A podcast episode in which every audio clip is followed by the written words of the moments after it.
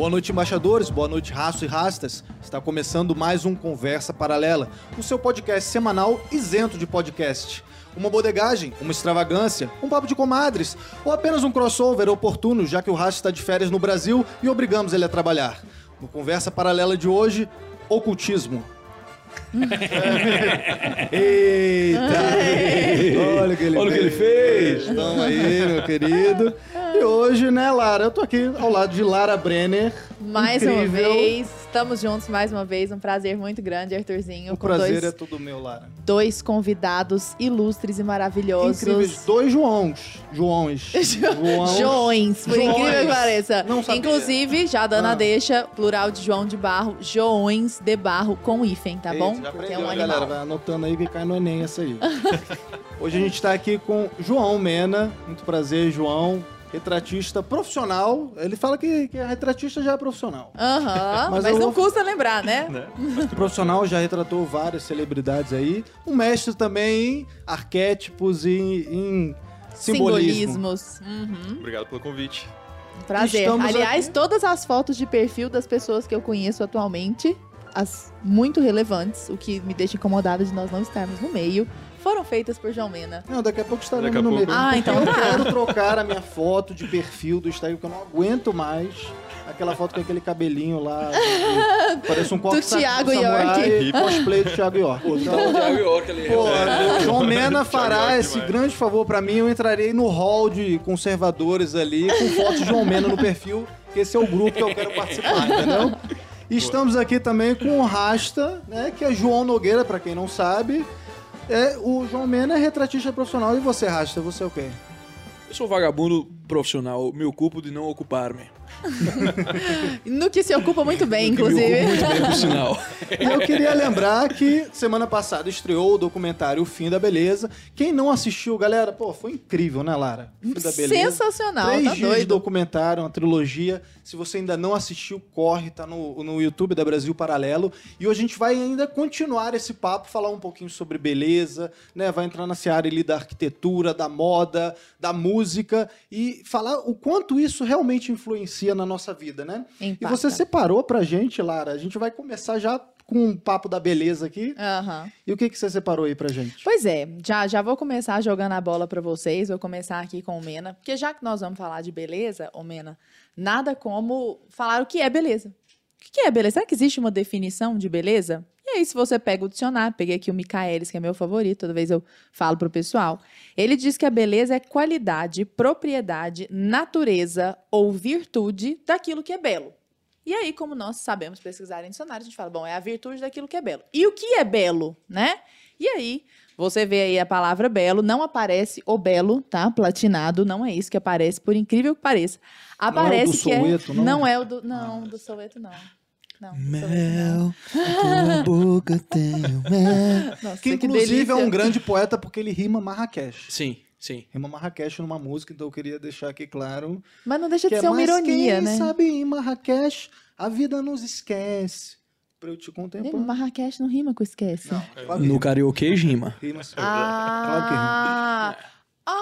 Foi assim que surgiu o karaokês, então.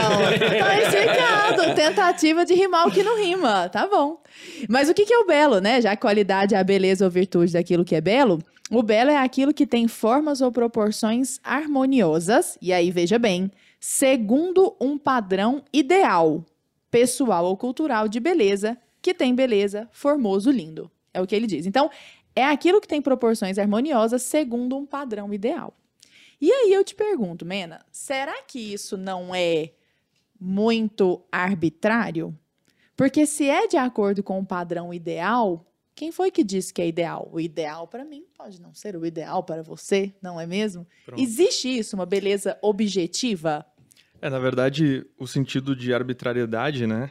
Eu vejo muito como a busca pela verdade, né? Cavar em busca da verdade. Agora, eu gosto muito do que o Roger Scruton fala da beleza. E ele diz assim, ele diz que o mais importante em relação à beleza não é a gente buscar a resposta, mas sim a própria questão. Por quê? Porque através da busca pela beleza, a gente entende que você não vai tirar o olho daquilo que é importante. Você não vai tirar, tirar o olhar né, dessa busca. Porque a partir do momento que você encontra o que é a beleza, de fato, é, se torna, né, a partir desse momento, a gente começa a imaginar que pode dar essa sensação de arbitrariedade, né?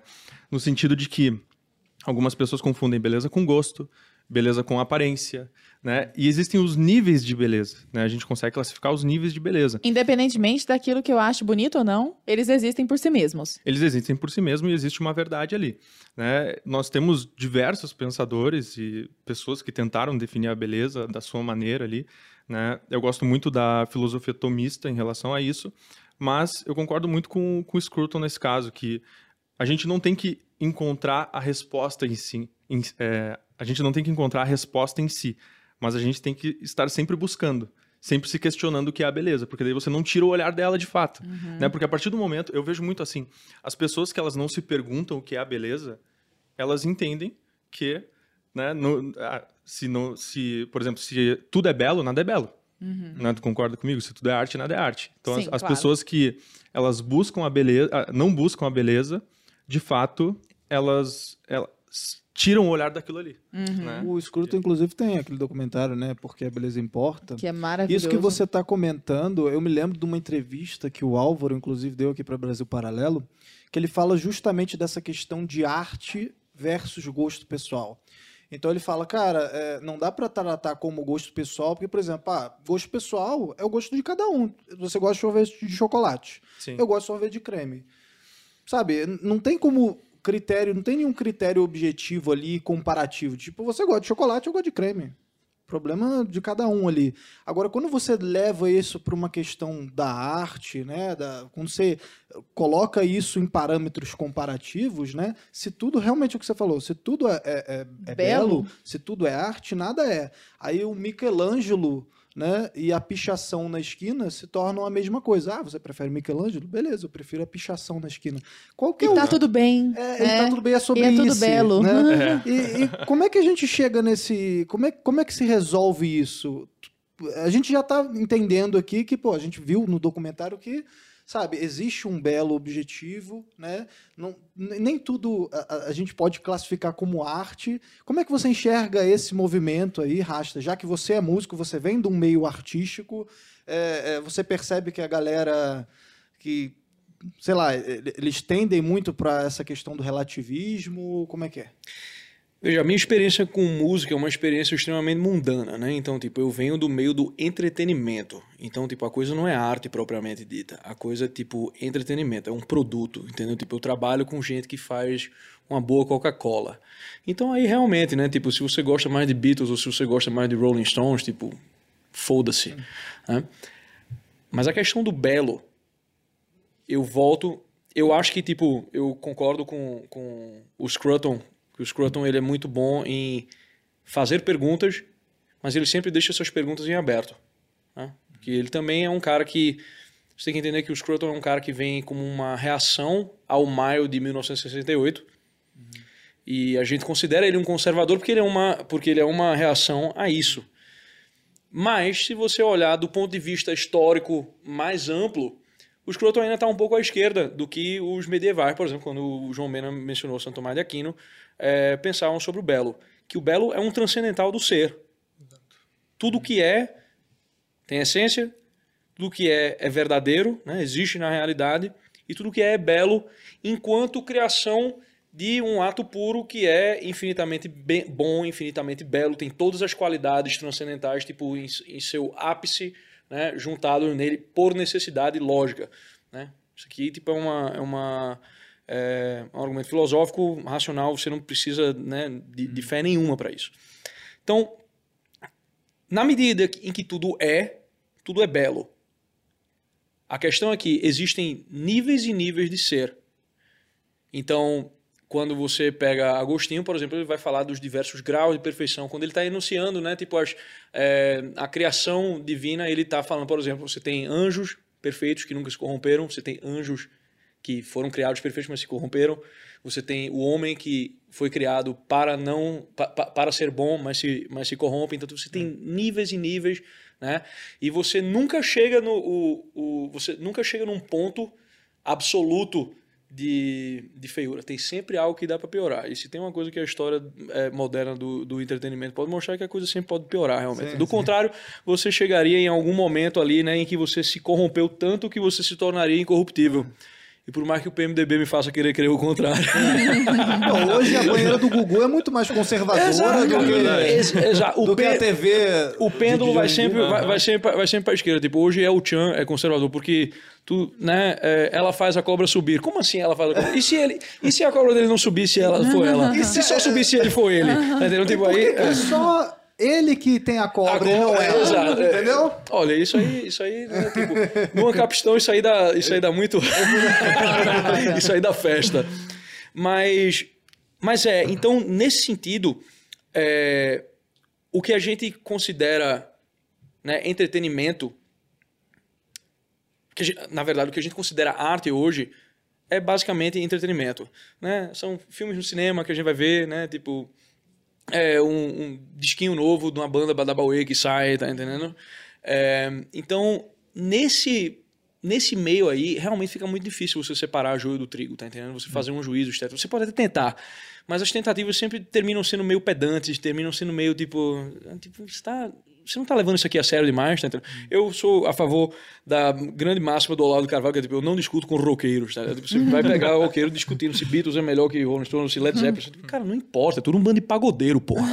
Tá ligado? Tipo, a galera tava lá, tipo, shooting some heroin, tá ligado? E, tipo, e, e, e, e fazendo aquilo lá e deu certo. A galera foi uma coqueluche, o pessoal comprou, tá? Do mesmo jeito que o pessoal é, é, pegou uma Coca-Cola. Mas aquilo é um nível de perfeição menor do ser. Quando a gente começa a chegar no, num nível mais alto de, de arte, é, quando você está tratando de Bach, por exemplo, você está tratando de, de Beethoven, você está tratando das, das nove sinfonias de Beethoven, você está tratando tipo da sinfonia de Brahms e tal, e você compara aquilo com o melhor que você possa ter na, na, na, na música pop. Tipo, Eu gosto de Beatles, tá ligado? acho o Paul McCartney um cara do, ca- do cacete, acho muito bom, né? Acho John Lennon também um cara do cacete, mas tipo, quando você compara com essas coisas, tipo, tem um não é a mesma coisa, não é a mesma coisa mesmo. Então, tipo, tem certas coisas que estão acima, então não tá nem no juízo de gosto. Às vezes as pessoas me perguntam assim, tipo, ah, Arracha, o que é que você, tipo, você gosta de Schubert, tipo, não é que eu não não tem não gostar de Schubert, não é uma questão de gosto, tá entendendo? Tipo, ele é um dado da realidade. Enquanto dado da realidade real mesmo, aquilo ali é tão verdadeiro, né, que aquilo é belo já. Tá entendendo? Aquilo tem todos os transcendentais, não sei, num, alto, num altíssimo nível, tá entendendo? Então eu poderia afirmar, de acordo com isso que está falando, que aquilo que é belo está intimamente vinculado com aquilo que é verdadeiro. Sim. O belo está intimamente ligado àquilo que é verdadeiro. O que tem muito a ver com o que nós já conversamos, Mena. Por exemplo, tem um retrato que o Mena adora, que é de um senhor muito velhinho, que se nós fôssemos considerar a beleza no seu sentido mais é, superficial, digamos assim, Se fosse beleza, comparar ele com o Gianecchini, é, né? se fosse comparar ele com Gianecchini, ou sei lá, Gisele Bündchen, por eu sou, exemplo. eu sou com- velho, né? É. Nossas referências são Gianecchini e Bündchen. Não, e é legal que tem eu e você aqui falando sobre beleza, né? O que já não, não, não faz muito Não, sentido. nós que não fazemos parte dessa... dessa- Mas Somos então, desprovidos mas então, partindo desse ponto de vista, de que a, de que a beleza de forma objetiva está intimamente vinculada à verdade, àquilo que é verdadeiro, a verdade não necessariamente é, é agradável. Então, por exemplo, às vezes a verdade é desagradável, mas se você, ainda que sendo desagradável, consegue capturar aquilo que eu acho que é o, o grande objetivo do retratista, né? É capturar aquilo, você consegue entrar em comunhão com essa verdade e, portanto, tá no belo. Então, por exemplo, esse retrato, né, Omena, seria até bacana você falar isso. É um retrato de quem, quem que é o, o- o retratista mesmo, daquele preto e Richard branco? Avedon. Richard Avedon. Ó, inclusive, vamos colocar esse retrato na, na, na, na tela para que o Editor. pessoal saiba do que está falando. Editor, por favor. É. Que você per- percebe que é um homem muito velho, muito fora daquilo que seria um padrão de beleza no seu termo mais superficial, uma beleza de passarela, por exemplo, mas que é belo porque claramente capturou a alma dessa pessoa, né? Você consegue ver no olhar a alma dela, que é uma busca muito sua, né, Mena? Sim. Por exemplo, a gente acabou de fazer, contar um pouco dos bastidores para vocês, a gente acabou de fazer uma sessão de fotos aqui, e aquele sorriso, tipo, book 15 anos, que a pessoa vai ser.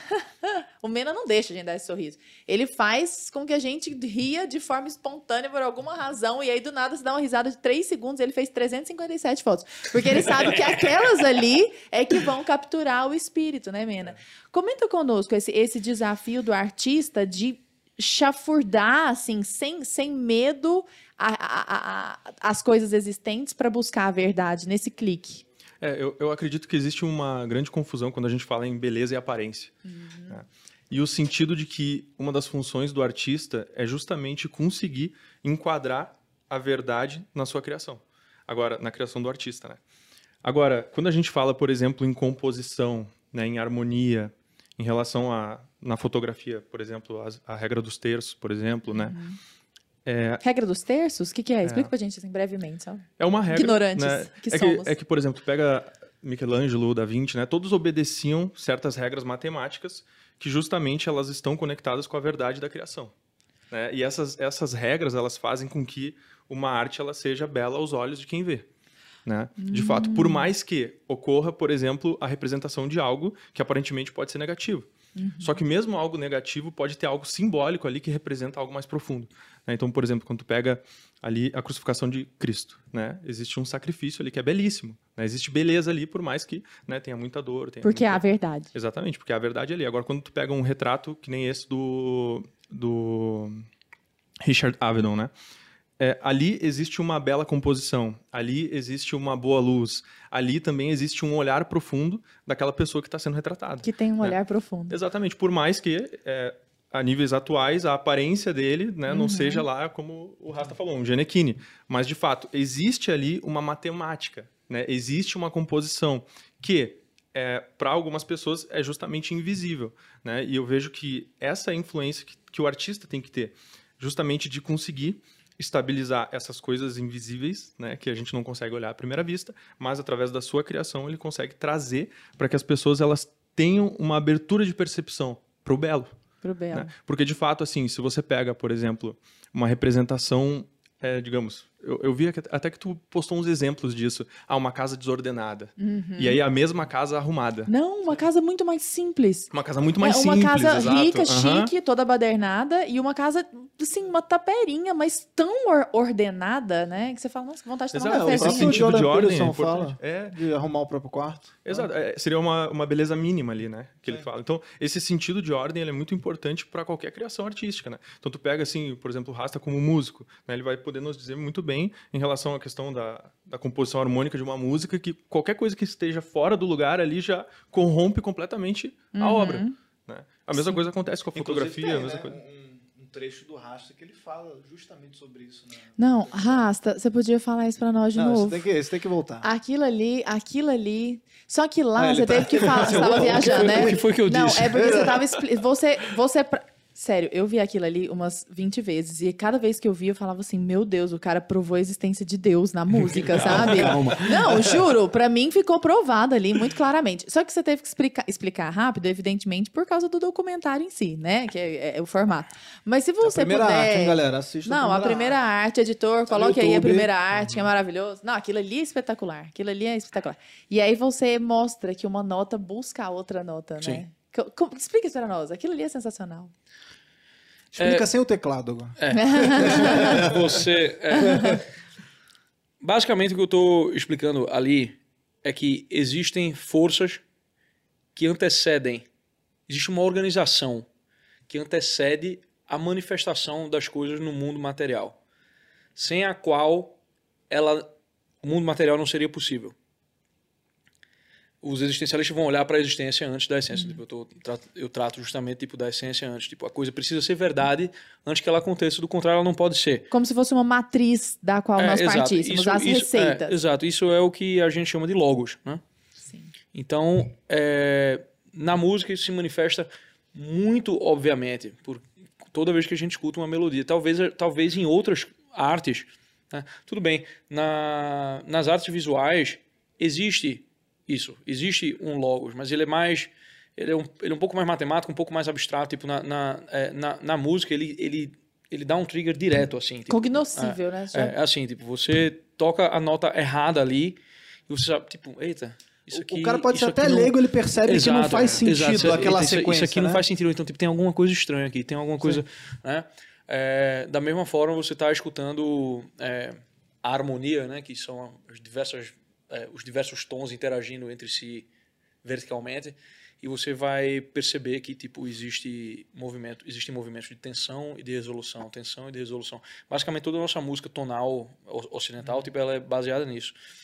É, algumas pessoas vão dizer, tipo, ah, tipo, ah, mas isso é só a música é, ocidental. Não, mesmo se você pegar, tipo, se pegar a música japonesa, javanesa, indiana, embora elas não tenham o mesmo esquema harmônico nosso, né, porque eles não têm o temperamento, eles não têm, é, eles não têm os 12 semitons por igual, assim, então, tipo, você sempre vai ver, pega a música indiana, você vai ter, tipo, uma base e você vai ter uma melodia que flutua, que todas as notas que estão ali, por mais...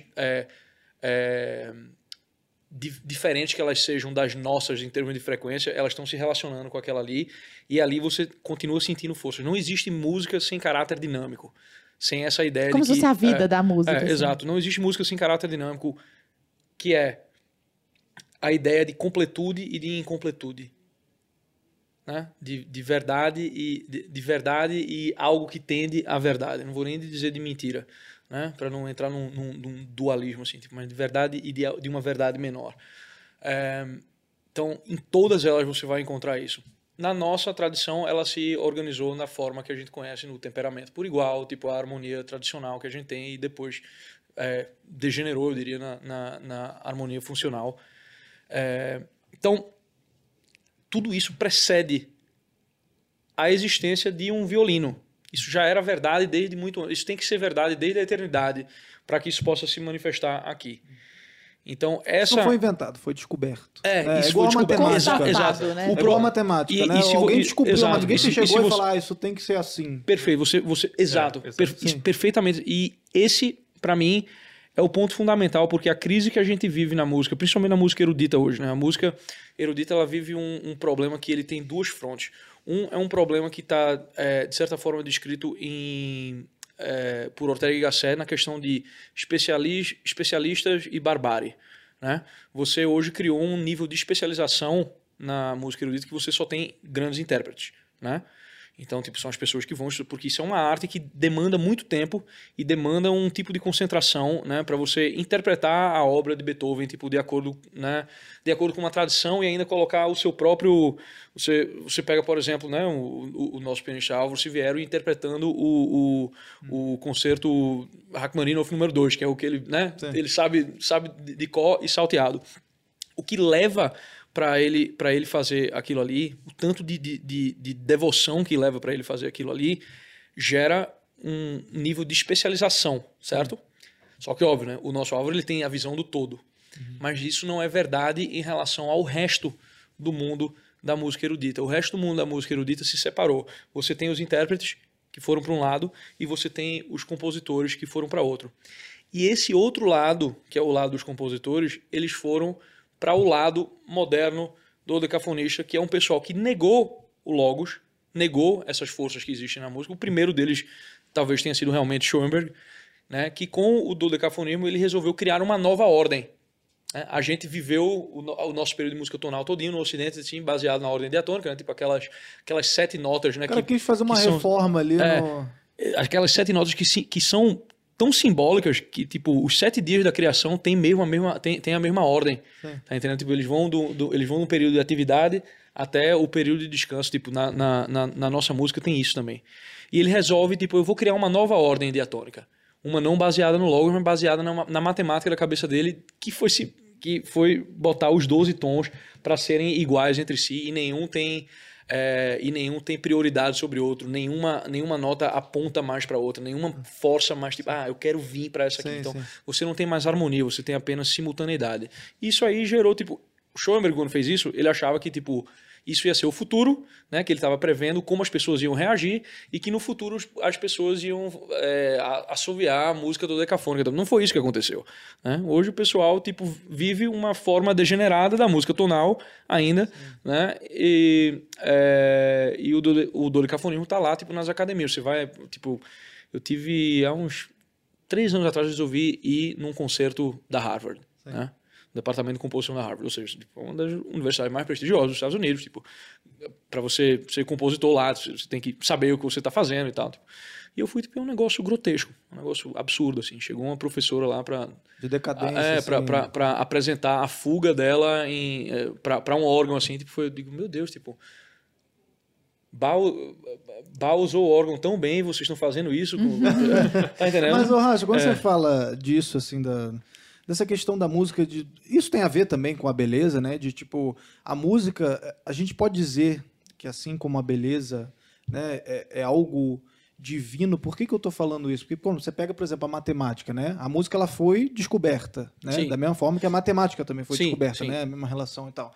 A gente pega até, até um, um documentário, não sei se chega a ser um documentário, mas é antigo, que é aquele, não sei se vocês já viram, o Donald no País da Matemática. Sim, sim, é sim. É o Pato legal, Donald no País da É muito bom. Ele, Pô, ele faz a série pitagórica lá. Do... Isso. É. E ele mostra o início lá do Pitágoras, aquelas coisas todas. É. E mostra a regra de ouro, né? Sim. A sequência de Fibonacci, aquela coisa sim. toda e tal. Você vê que, pô, a geometria sagrada, tudo, tudo tem um, um porquê ali, tudo faz sentido. E aí você pega aqueles artistas da Renascença que sabiam disso. Então você pega os quadros lá do Da Vinci. Você fala, cara, pô, olha que incrível aqui. O cara sabia a regra dos, dos terços lá, o cara sabia, pô, as pirâmides, os negócios. Tinha, tudo parece que tem alguma ligação ali. O formato também das, das esculturas, né? O formato do rosto, assim, da simetria e tal. É, isso é uma coisa, assim, do, do teu ponto de vista, Mena, aí, é, a gente pode falar que isso é uma coisa divina? Tem esse. Porque esse, precedente, né? É, uma vez que precedente seria o número de Deus, assim? É hereditário, né? Então, eu, eu vejo isso do, da seguinte maneira, né? É arquetípico. Né? Então, é uma visão arquetípica de fato, onde o homem ele consegue também observar a natureza e hoje em dia falta isso. Né? Hoje em dia falta essa observação, justamente por isso que ocorre essa corrupção. E assim como o Rasta falou ali, que o que nós temos hoje muito não é música, muito é entretenimento, de fato. Justamente porque não tem esses fatores, né? Que são fatores que eles... Mas isso a gente não percebe só na música, porque a gente vê isso na arquitetura, é, na moda, certeza. igual a gente vê no documentário, uhum. cara, em tudo, a degradação cultural, assim, a gente está buscando a feiura é, na, em todos na, esses Na lados, arquitetura assim. virou o império da função, né? É. Só que é, é, a função sem a ideia de causa final. Sem o, o ah, O utilitarismo. Assim, né? É, é, a coisa pela... caixa de sapato com cubículos, as pessoas morando. Agora, mas... a gente tem que entender o seguinte, que mesmo... vamos lá, é a função, ok. Só que olha o quanto que influencia né, o nosso inconsciente. Isso. Então, a partir, do, a partir do momento que a gente convive com essas imagens, convive com essas músicas, convive com tudo isso, é, aquela informação ela vai entrando. E justamente por ser algo anormal, a nossa natureza, uhum. que em si é uma natureza que tende a querer olhar para cima, que tende a querer se aproximar do divino, tudo isso vai nos afastando cada vez mais. Justamente por quê? Porque não obedecem essas regras que são naturais que Naturais. era para estar contido ali. Né? Mas, por exemplo, o mero fato de eu seguir essa regra natural, sequência de Fibonacci, por exemplo, para fazer uma construção arquitetônica, se eu sigo esse número, mas. E aí que vem o que o, que o estava falando também. Se o fim é a, é a coisa em si, se é algo eminentemente utilitarista, parece que ainda assim ele não, não nos capta, ele não nos toca. A coisa vira pastiche. A coisa vira um pastiche. Então, por exemplo, você pega uma pirâmide do Egito. Uma pirâmide, né? Assim, é claro que tem toda a complexidade, tá, tá, tá, mas assim, é uma pirâmide. Você olha. Tem uma não... pirâmide em Las Vegas. É, também. não tem... é, é, é, exato, podia ter uma pirâmide. Mas se tem você uma pega. em Las Vegas. Tem... mas se você pega, por exemplo, um prédio do centro de São Paulo aqui, esse prédio está seguindo medidas geométricas, assim, não é um prédio aleatório que a pessoa vai pegando um monte de coisa e jogando lá e falou, ó, oh, minha obra de arte. Até para ele ser construído, para ele ficar em pé, ele teve que seguir várias medidas ali, ele obedeceu a determinadas leis. Uhum. O que que faz com que eu olhe para a pirâmide e a, fique. Que é uma das coisas da arte, né? A arte, você sabe que a arte funcionou quando você olha para ela e fala. Você tem um. Né? É, ele é um momento de embevecimento tal que a gente não tem palavras, porque é aquilo que o, que o Breda falou num podcast. Você entra numa sintonia tão grande com aquilo que a sua reação natural é a contemplação. Por isso que as pessoas entram na Capela Sistina e elas ficam caladas. Ninguém entra na Capela Sistina e fica gaiateando. Por quê? Porque, a não ser que a pessoa não esteja prestando atenção. Mas se ela se dá a prestar atenção àquilo, aquilo deixa a deixa embevecida, de certa forma. Coisa essa que um prédio ali do centro de São Paulo, por exemplo, por mais bem construído e novo que ele esteja, não vai fazer. Por muito, mas aqui no, em São Paulo mesmo, na, na Paulista ali, tem um, um prédio que destoa de todos De os todos outros os da outros. Paulista. Uhum. Arquitetonicamente, você vê que ele tem uma arquitetura mais clássica e tal. Eu não sei se ele foi construído em algum outro período É. ou se ele já estava se propondo Isso a é ser uma daquele questão. estilo. Mas Por só de quê? você parar Forma, e né? olhar para aquilo, você já, já sabe que tem alguma coisa ali. Você fala, cara, pô, isso aqui é um prédio bonito, sabe? E ele é utilitarista também, porque ele tá ali quadrado, servindo para, entendeu? É porque essa, essa distinção aí, tipo, de utilitarismo, tipo, ela não faz sentido. Porque, tipo, o que é feio não funciona. Exato. Então, tipo, o que é, é que o que as pessoas estão chamando de funcionar é um nível bem mais baixo de, de, de, de existência. Né? É tipo, é pensando somente na mera, na mera existência do homem. A mera do, mera- é um homem, é um homem, Homem homem robô, animalizado. homem bicho, realmente. né? Homem É como você anda, por exemplo, em. Você anda em Nova York, né? Tipo, eu morei no Brooklyn durante muitos anos. E eu morava do lado de projects, né? Que são, é, são estruturas que surgiram principalmente a partir dos anos 60, com Lyndon Johnson, né? Quando ele estabeleceu aquela guerra contra a pobreza, que terminou sendo a guerra da vitória da pobreza, em que ele resolveu colocar as famílias quebradas, né, em estabelecimentos, seguindo aquela aquela aquela arquitetura meio de Le Corbusier, assim. Le Corbusier foi foi um grande idealizador dos dos projects. Inclusive do Niemeyer. também. É, só que o Niemeyer bebe dele, né? Sim. É, se bem que é, é difícil dizer, né? Tipo, a, a coisa, tá- a, a- a merda tem, esse, tem, tem essa coisa retroativa, assim, de se retroalimentar. Que é, Se retroalimenta. O ponto é, você passa por um project nos Estados Unidos hoje e a coisa parece uma cadeia. Aí você vai para as escolas que estão junto dos projects, que é a escola onde aquele moleque que está ali, né, que saiu daquele lugar, ele vai para aquela escola ali, né? Ela ela é um parece um presídio também. Aí você anda na rua e os carros passam, aqueles carros rebaixados assim, com um som altíssimo, tá ligado? cantando uma glorificação da bandidagem e da vida da prisão e tal, não sei o que lá.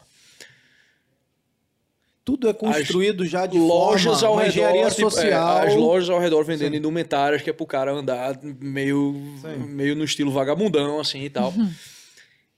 Então o cara sai daquela casa, vai pra aquela escola, escuta aquela música, veste aquela roupa, tipo, e o cara termina na cadeia, a galera acha que o quê? Exato. É, foi uma grande coincidência? Cara, mas É, isso tem tudo a ver Ah. com os símbolos, né, Mena? Assim, é, isso.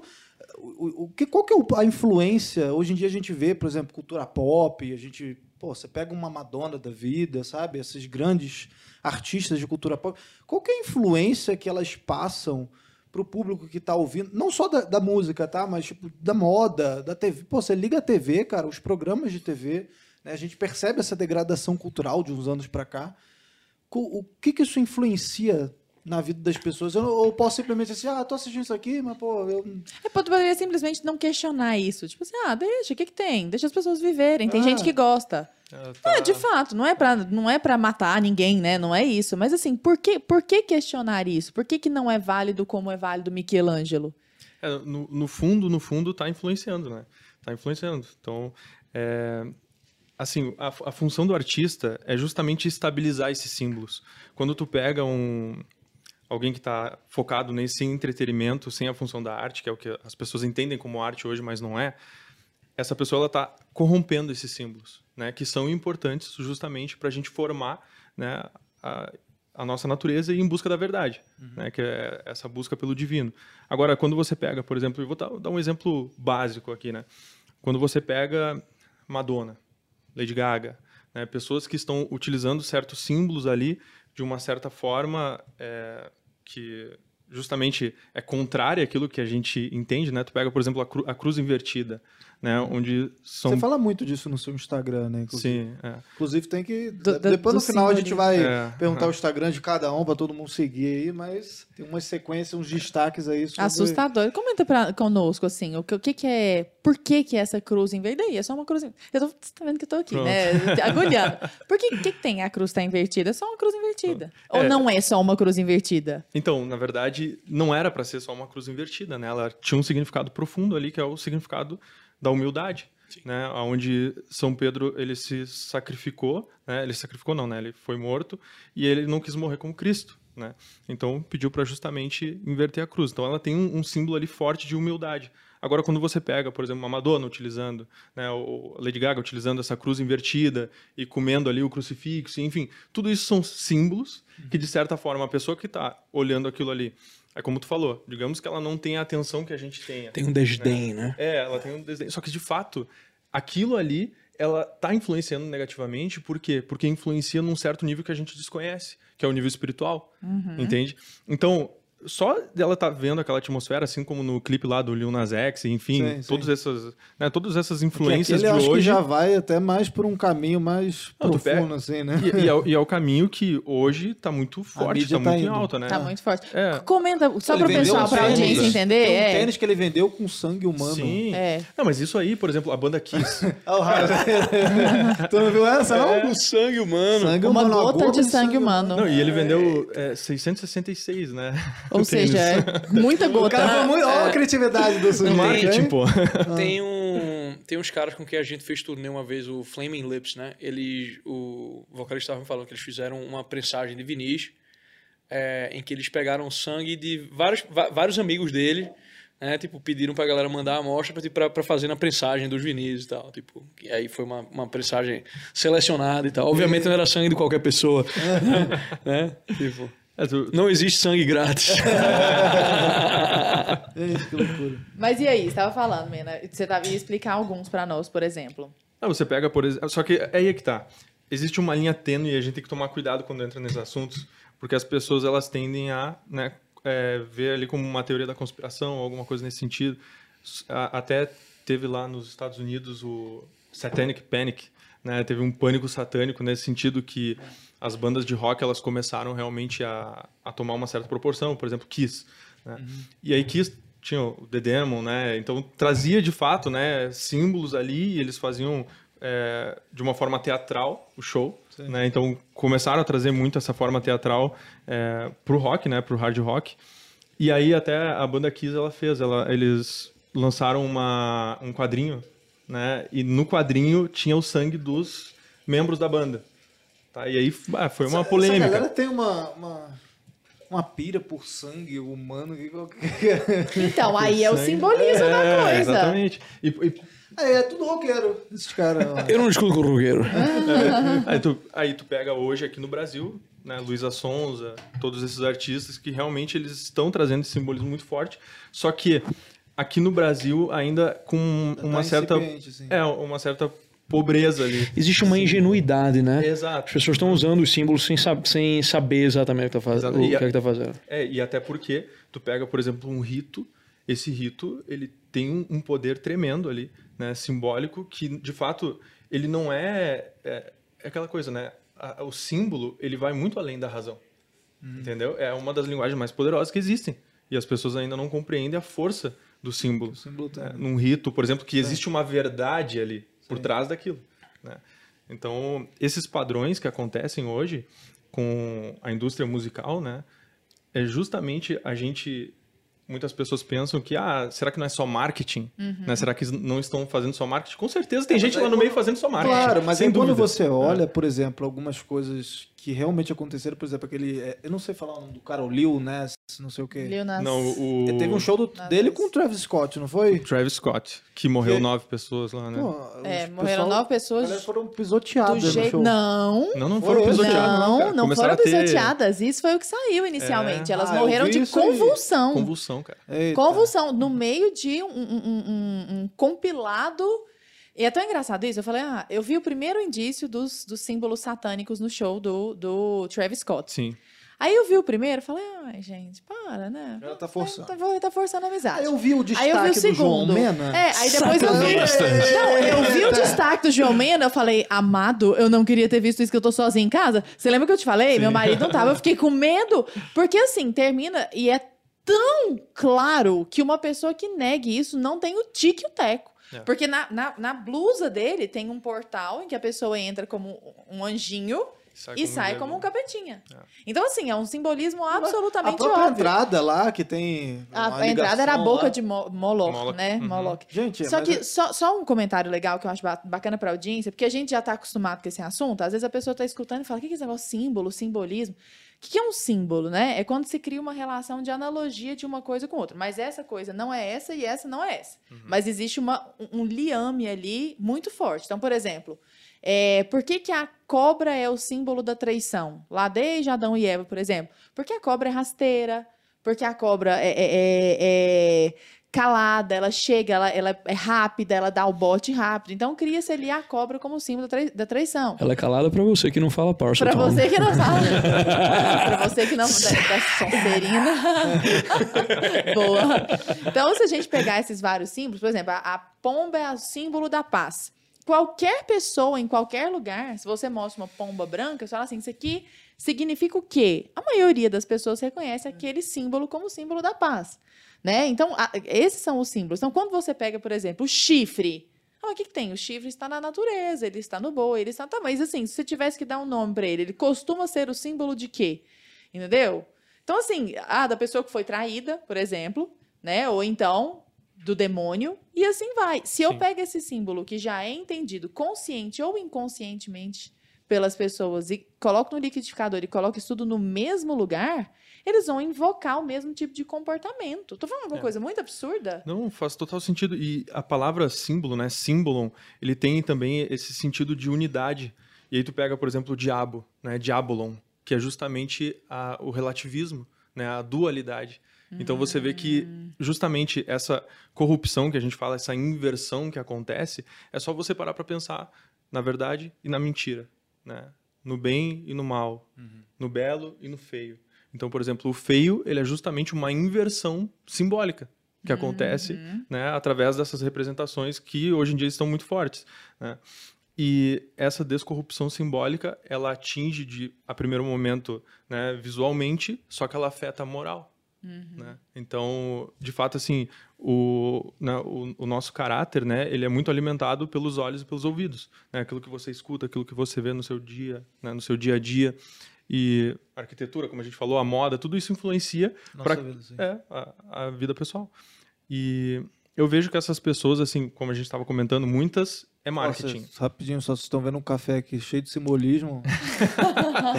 Ó, a, gente, É o Rito. a, gente, a gente tem uma puta Ai, estrutura aqui, tem até um filtro d'água ali atrás. né? As pessoas- As pessoas estão vendo aqui, não, não veem isso. Não, vem aqui. Tem uma equipe por Tem uma trás. equipe por Parabéns trás. à equipe, Equipe. da produção por trás. No final, é porque ninguém lê os créditos. Agora, Mas tem o, o, o Rasta, tem uma coisa bem legal que é assim: é, o nosso. Não, calma, calma, calma, Diga, calma. diga, diga. É porque tem uma coisa que ele falou que é, Tá. que é, que é, que é muito importante. Que é essa questão, tipo, do, do, do Diabolon dividir as coisas, certo? Então você tem, tipo, um belo e você tem um feio. Só que o feio ainda não é. Essa é a grande. E essa, a Não é grande logos. mentira, a grande mentira do diabo é, tipo, é, é de transformar o feio, de transformar o mal como algo que é. Uma das heresias mais velhas que, que a igreja combateu foi, foi a heresia dos maniqueus.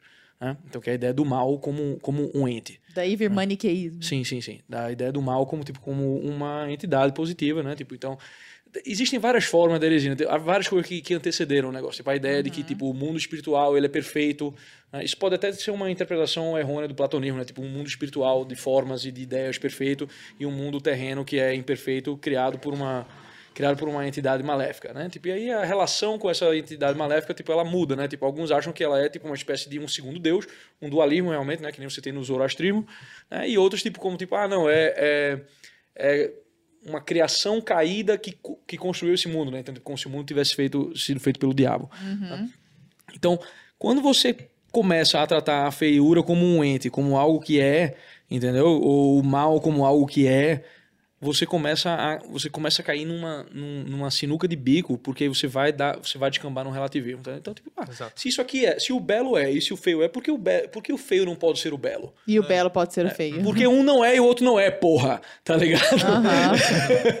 Sim. Então, tipo, um é, um, um é um nível mais baixo de ser e o outro é um nível mais, tipo, é mais próximo de ser do, do, do, do que é. Tipo, e o que, o que não é, não é. Você jamais, você jamais pode sequer escolher o que não é. Né? Por exemplo, então, se a gente pega uma pessoa com cabelo verde, Não é. Vou um exemplo bem tosco aqui, né? Uma pessoa com cabelo verde, por exemplo. Ela não é. é. Você, não, não, não. Você, você trouxe Não, uma que- não, é pra uma É, seara. É porque eu bem. pensando de um jeito que as pessoas Ah. consigam visualizar Ok. de forma clara, porque o papo é filosófico. Então, Tudo assim, bem. objetivamente, se você pode pegar a mulher mais linda do mundo, Angelina Jolie, Sim. porque ela mim é a mulher mais bela.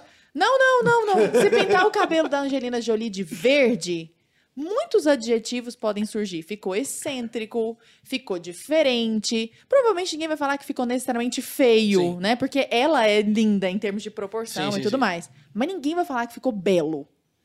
Ficou lindo. Porque não é A não ser que sejam, tipo, as amigas falsas dela. Porque mulher tem essas coisas, né? Tipo, a, mi- a mina fica feia, tipo, a mina... Ai, que, linda, amiga! Não, para, não é uma coisa que era, era onde eu, eu acho interessante a gente de- desembocar, assim, é que é, a nossa nosso espírito tem muita sede da beleza. Então, por exemplo, se, e isso o Scruton fala muito bem. Então, por exemplo, se Consolo. você faz um, um prédio maravilhoso, ele nunca vai ficar sem utilidade. Então, vem primeiro a beleza, depois a utilidade. Nunca. Tanto é que, meu Deus, você pode entrar no lugar mais feio, acabar descuidado. Se você faz uma esquinazinha gostosa, aconchegante, bonitinha, ela nunca vai ficar sem uso. Até quem abre é um feio negócio, abre uma bonita. coisa. É, certamente. Abre um negócio, abre outro negócio, abre outro negócio lá. Por outro lado, quando se faz algo sem esse compromisso com a beleza, aquela coisa tende a ficar abandonada. Quantos prédios não tem no centro de São Paulo, no centro só de Goiânia, no centro de Goiânia, abandonados, porque ninguém quer estar ali. Exato. E é engraçado como a gente usa a feiura, muitas vezes, e a desordem para nos punir. Então, a pessoa está muito desordenada internamente na cabeça, provavelmente você vai chegar na casa dela vai estar tudo desordenado. Vai estar tudo de cabeça para baixo, ela não vai estar importando com que copo vai estar usando, arrumar a mesa, lavar a louça, Eu sou assim. de louça. Duvido. Eu, Eu duvido. assim, eu né? queria brotar na sua casa agora. Não, não, não, tô dizendo, a pessoa vai dizer isso. Eu sou assim. Ah, Não, eu minha- sou exatamente casa- assim. Bom, provavelmente o- a desordenada. desordem exterior reflete a desordem interior. Mas eu queria que você falasse sobre, sobre e se quiser se estender para outras coisas também, sobre essa sede do espírito humano pela beleza, sabe? Uma sede, quase, se você não pensou nisso, ela é uma sede inconsciente. Não, né? todo, todo, mundo repousa na verdade. Você só tem repouso no ser. Tá entendendo? Tipo, esse é. Eu vou até ser um pouco assim. O, o, erro, o erro principal do suicida é esse, né? É que ele acha que ele tá escolhendo o não ser. Como é que você vai escolher o que não ser? Tá ali na prova de- do vestibular. né? Tipo, letra A, B, C, D, E. Você vai lá tipo, e marca no, no branco ali da folha. Né? não, não vale. Na realidade, é simbólico do que, do, que, do que é na realidade. Então, o que é belo, ele tem, ele tende a te trazer de volta para a realidade. Seja a realidade mais concreta aqui, né, ou seja uma realidade mais profunda, né? O símbolo ele tem essa, ele tem essa função, né? Quando você olha para a cruz, por exemplo, você está pensando em que ideia? Você está pensando na ideia do sacrifício, você está pensando na ideia do, do deixar ir das aparências, você está deixando, você está pensando na ideia da abnegação, certo? Então, quando você vê um símbolo, tem ideias ali. E ideias elas não são palpáveis, né? Embora elas estejam presentes nas coisas que a gente é, que a gente com que a gente interage. Quando você tem a encarnação do logos, tudo isso se faz presente em carne e a gente pode contemplar realmente o que é aquilo na, na, na realidade. E aquilo se forma na, na- e aquilo se forma na figura de uma pessoa, certo? Aí, Jesus Cristo, ele não é somente o- um, um símbolo em relação a ele é a, ele é a verdade realmente feita aqui, ó, tipo, vocês, vocês estão sempre contemplando, precisando de símbolos, precisando de alegorias para isso aqui, tipo, olha aqui o que é a pessoa real, a pessoa verdadeira, como ela é para ser, certo? É, então, e aquilo é belo. Ninguém sai ileso. Isso- Qualquer pessoa que para para pensar nas na passagem do- do- dos evangelhos, no que o Cristo fez, ela fica. é, Por que, que tu acha que o Mel, o Mel Gibson foi tão cancelado na vida? Porque, tipo, aquilo tem uma verdade tão grande. Ele trouxe uma coisa. É o próprio gráfico. ator é, lá, é, eu é esqueci o nome gore, dele é- agora, é- mas é ele foi go- cancelado, é- não fez mais filme é, nenhum. É, go, é gore, é grotesco o negócio, tá? porque tipo, é, é, é mais próximo daquilo. Provavelmente não foi exatamente aquilo, mas aquilo é aquilo mais próximo que a gente, que a gente viu, assim, tipo, na cara de um, de, de um sofrimento daquele. E aquilo traz pra gente um, dois movimentos. Um de tipo de estou estupefato com a verdade, com a realidade. E segundo, só existe uma maneira de seguir daqui, da- daqui por diante. Só tem uma consolação que pode me dar, que é amar essa realidade. Então o belo ele tem essa ele tem essa ele tem essa propriedade. O belo ele te traz uma, uma esquina bela é uma esquina que chama as pessoas a ocuparem a esquina harmoniosamente, né, com pessoas interagindo entre si. Um parque bem bem projetado, tipo ele traz, ele chama as pessoas, chama as famílias a irem lá. né? Uma casa bela, uma casa harmoniosa, ela chama as famílias a congregarem lá, né? Uma igreja ordenada, você entra numa catedral, você tipo, você sente tipo aqui, o que, o que é que esse lugar me pede? Esse lugar me pede a, a adoração. Foi feito por homens. E você se chama. sente pequeno diante Sim, você se beleza, sente. né? Ah, Uma você, coisa você- que você comentou, É, você- inclusive, você- no teu você- processo, né? Sim. você entra na Notre Dame, você entra na, na Sacré-Cœur, tá, tipo, é- Sim. você fica para tudo, né? Para, para, para o mundo que eu quero descer. Não, que não, que não, esse, esse tiro é um, pouco, é, um pouco, é um pouco alienante, mas eu digo, é, é uma é uma coisa tipo, eu faço parte desse mundo. Esse mundo aqui tipo é um, é um mundo criado.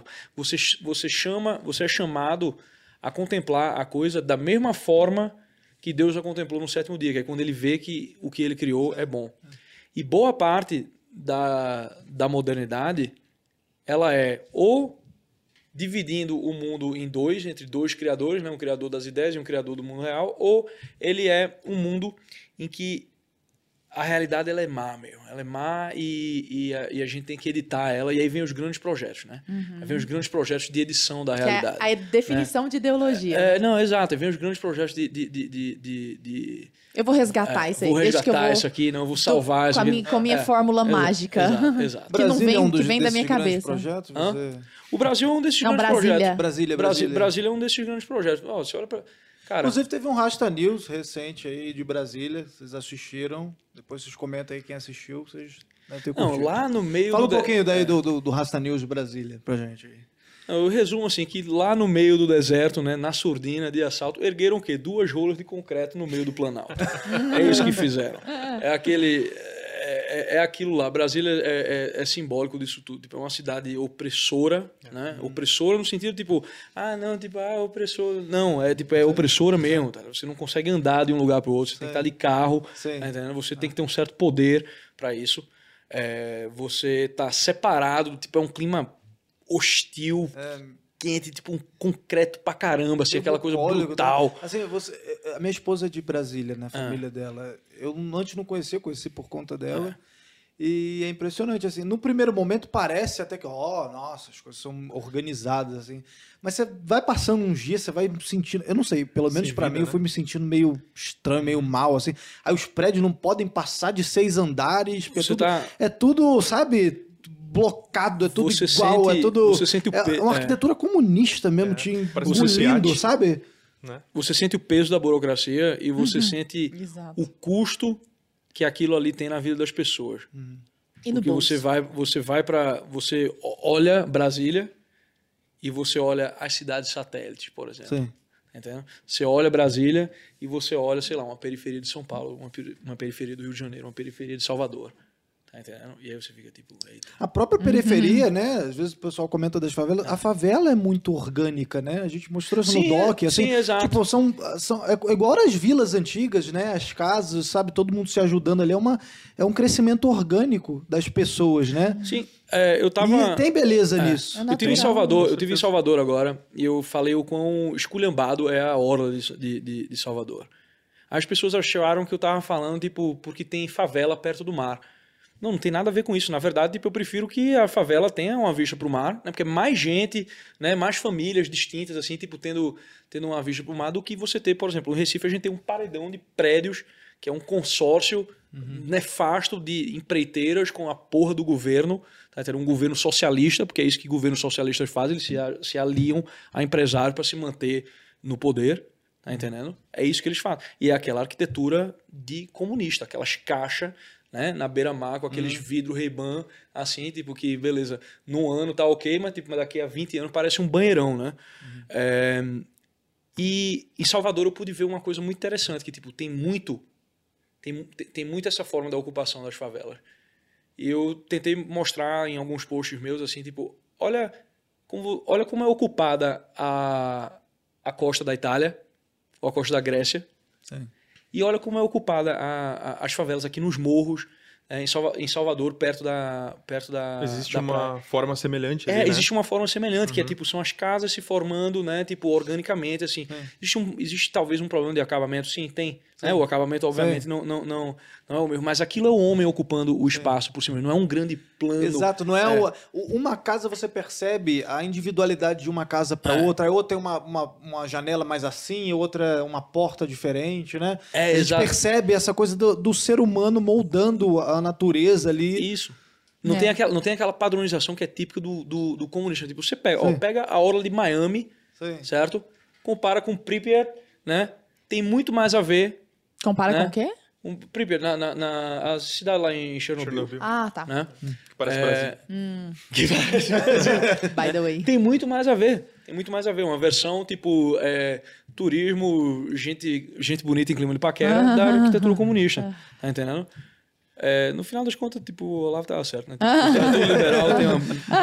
Agora, Uma hora de papo que eu vou falar que o velho tá certo. Agora, Mena, tem um negócio que eu gostaria de que você desenvolvesse conosco, que é muito interessante, que é o seguinte, é, é plenamente possível que um símbolo mude o seu significado. Sim. Então, na nossa percepção. Então, uma vez eu vi você comentando que vermelho já foi uma cor muito mais associada à masculinidade, à virilidade, à força, ao poder. A cor dos reis, por exemplo, pensa naquela capa do rei vermelho e tal, não sei o quê. Ou, sei lá, a cor do sangue da batalha e tal. E hoje vermelho é uma cor mais feminina. A gente vê hoje o vermelho muito mais como uma cor da sedução, do arquétipo do amante ali, né? Sim. E se isso é possível acontecer com uma cor, que é um exemplo, por que não seria possível acontecer com outras coisas? Por que que, por exemplo, ver essa transformação nos soa algo natural, ou pelo menos assim, indiferente, tipo um movimento natural da humanidade, mas ver isso acontecer com esses símbolos mais profundos é tão aviltante para nós? É- que é o que você está falando, da questão da desestabilização dos símbolos e como isso impacta negativamente a nossa vida. Eu só achei engraçado porque ela tá falando de cor, né? Aí Ela citou o vermelho, eu tô me lembrando, tô olhando aqui que tá todo mundo de preto.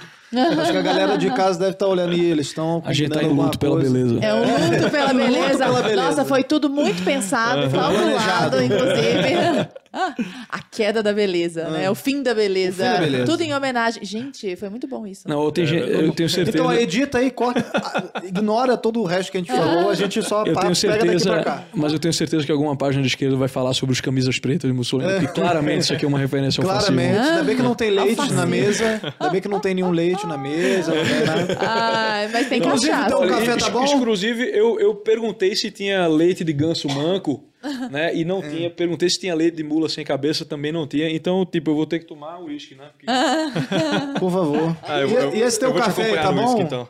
Esse café original aí, tá bom? Eita, Deus é testemunha, eu queria Eita. tomar leite.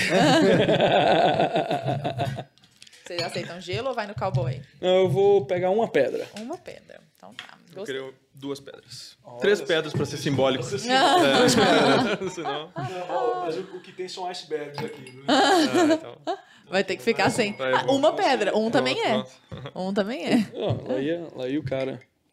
cara ia botar-. Mas Ele ia botar cerveja no, no comando. Acho que tem que dar uma batidinha. Isso, marota. Vai. E aí? Bom, em relação a. Quando a gente fala em construção de imagem, né? Como, por exemplo, tu comentou aí da cor vermelha, a gente tem que entender o contexto, né? Que aquela, que aquela, é, que aquela cor está inserida, né? Mas nesse exemplo que você deu, é, na era medieval, né? E, e também tu pega ali na, na mitologia, né? O vermelho ele tinha muito esse sentido de justamente guerra, né? De fogo. E o azul, pelo contrário, era tranquilidade e paz. Né? E já hoje em dia, esse vermelho ele tem esse sentido de paixão. Né? De paixão, muitas vezes relacionado com o amor. E tu pega o azul, o azul ele tem poder.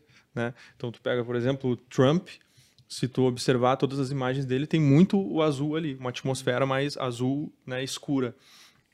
Só que o contexto que essas cores estão inseridas é muito importante. Então, por exemplo, assim, né, se a gente vai criar uma imagem, construir uma, uma imagem onde existe uma atmosfera romântica, porém azul claro, aí já não se aplica. Por quê? Porque tem algo que, né, que compreende a imagem como um todo e aquela informação ela, né, ela é maior do que as outras. Ela é maior do que, do que a questão da cor. A cor em si, ela afeta o nosso inconsciente de certa forma e gera uma inclinação. Né? E, e tem as tonalidades, depende muito em relação a, a, a questão da tonalidade, o contexto que está inserido essa cor. Mas quando você pega um símbolo tão forte como, por exemplo, a cruz, ou símbolos. E tão específico, tão né? específicos. Porque a cor abarca muito, né? É, exatamente. A cor ela abarca diversas, diversas coisas. Agora tu pega, é, não sei, dependendo de um contexto ali imagético que a gente pode criar, aí tem uma cruz contida ali. Aquela cruz, se tu perceber, ela, o significado dela, se tu observar na construção daquela imagem, aquela cruz, ela tem um poder ali, né? Por isso que eu, eu costumo dizer que a imagem é um campo cerrado de forças, né? Mas essas forças, elas, de fato, elas são os símbolos que estão contidos ali, né? A cor, ela é importante, de fato, uhum. mas existem símbolos que são muito mais fortes, uhum. né, do que a cor. Agora, é, quando a gente pega, por exemplo, a gente não pode diminuir o símbolo em nível histórico. Sim. Só um nível histórico. As pessoas elas tendem a fazer isso, que é justamente assim, tu pega, por exemplo, a mitologia, aí tu pega a Idade Média, aí tu pega hoje, em como que as cores estão trabalhadas, mas de fato é muito anterior a isso, uhum. entende? Porque é hereditário. Então a gente recebe as cores de uma maneira que atinge o nosso inconsciente e os símbolos também. A gente só não pode é, diminuir a nível histórico. Né? Isso aí seria cometer Sim, um até, erro. Até porque existe, é, no livro do Victor Zuckerkandl sobre música, ele fala sobre... Peraí, fala o nome do livro de novo, vai que é, eu não quero ouvir. O, o, livro do Victor Zuckerkandl, que chama Sound and Symbol, é, ele fala sobre é, o caráter emocional das cores, né? Então, tipo, de o amarelo ter um gaiety, ter uma alegria, uhum. né? Tipo, o vermelho tem uma, tem uma certa irascibilidade nele. É... E ele fala, tipo, eles citam, eles citam uns estudos psicológicos em que, na verdade, a vermelhidão do vermelho e a, ira, e a irascibilidade do vermelho são a mesma coisa. A, a alegria do amarelo e, a, e, e, o amarelo, eles são a mesma coisa. Tipo, a gente não percebe as coisas separadamente. Tipo, esses dois componentes, eles vêm, eles vêm, eles vêm instantaneamente. Então, obviamente, tipo, tem o, existe o uso simbólico, mas existe algo que a cor em si, né, é, em contexto, vai, vai dar pra gente, assim, que, tipo, uhum. que, não, que, que não é algo, assim, tão apenas construção social. Né? Entendi. O tempo todo a gente tá lidando com é, isso, tem né? estudos é, de psicologia das cores também. Sabe? É, o vermelho então, me remete vermelho a fome, amarelo. vermelho, é, sabe? Você olha e sente a fome, né? Não é, é, é, é imediato. Não é que São você pensa assim, nossa, quentes, olha, ah, o amarelo com o vermelho outra... vai, vão despertar a minha fome. Não, de repente você já tá com fome, né? Por aí. Pessoal, hum. Eu preciso ir ao banheiro, rapidinho. Vai lá, nós vamos conversando com o Mena. Tudo... Mas também, poxa vida, bebeu uma cerveja, bebeu um monte de uísque aqui. E, Mena, falando nessa questão das cores, você é uma pessoa que, sabendo trabalhar muito bem esse jogo das cores, constrói com seus clientes, inclusive fez isso comigo, que eu achei super legal, a, a questão dos arquétipos, né? Então, por exemplo, vermelho é uma cor muito ligada ao arquétipo do amante. O azul é o arquétipo do governante, por exemplo. E assim, o verde é o arquétipo do inocente. Eu acho. Uhum. Que raio é este arquétipo que tá todo mundo falando, que tá na moda? De onde vem isso? Quem inventou? Foi agora? É moderno? O que, que é isso? Conta pra nós. Bom, quando a gente fala de arquétipo, né, a gente tem que entender que o, que o Jung, ele, ele define ali, por exemplo, o arquétipo do, do ânimos, da ânima, né, do trickster, é, o arquétipo da sombra, e ele utiliza isso, de certa forma, para conseguir compreender o indivíduo, né? conseguir compreender ele de uma forma mais profunda o inconsciente do indivíduo. Né? Mas, no meu caso, na construção de imagem, a gente utiliza 12 arquétipos, né, que são arquétipos ali. É, esses arquétipos eles são imagens primordiais. A gente poderia colocar imagens virtuais. É praticamente a gente está falando da mesma coisa aqui, né, em relação, por exemplo, aos símbolos. Uhum. Né? Esses arquétipos eles servem justamente para estabilizar um pouco desses símbolos. Tá? Por quê? Porque existe uma verdade ali naquele arquétipo. Só que o que, que acontece? As pessoas estão tentando relativizar essa verdade. Uhum. Então, quando tu pega, é, como que o, o, ser humano ele começou enxergando o mundo? Digamos, o bem e o mal. Né? O que, que é bem? Ah, vamos representar esse bem. Aí tu representa como um herói. Uhum. Tu traz uma imagem pro bem. Uhum. Né? Tu representa como um guerreiro. Uhum. E vamos representar o mal. Aí tu representa como um dragão. Por quê? Porque os dentes, arquetipicamente, eles dão medo. Uhum. Entende? Assim como a aranha, que tem as garras, né? E muita gente tem medo de aranha porque é arquetípico isso. Né? Então tem ali a representação do dragão e do guerreiro. Só que aí hoje você tem o quê? Você tem a princesa que ela não quer ser salva pelo guerreiro. Que ela quer andar com o dragão. Tu pega ali no Game of Thrones, por exemplo, ela tá com o dragão, né? Aí é a subversão do símbolo. É a né? subversão simbólica, né? De uma coisa que é arquetípica. Então, né, eu utilizo esses arquétipos, no, no caso são 12 arquétipos, né? Eles são divididos em quatro grupos. E aí é que tá, as pessoas dizem os 12 arquétipos de Jung, eles não são de Jung, né? Eles foram criados por uma autora chamada é, Carol S. Persson, né? E ela usa como um extremo de personalidade e uma criação justamente para você padronizar uma imagem e gerar uma inclinação através daquela padronização daquela imagem. Se você for em qualquer lugar do mundo e, pedir para a pessoa explicar o que é um herói, a- essas explicações tendem a ser convergentes, é isso? Ela- elas tendem a, a ter uma relação ali, né? Mas Seria como se a gente destilasse as características de um herói, pegasse essas características e colocasse num retrato, por exemplo, visualmente. Aí eu estaria enxergando o arquétipo do herói.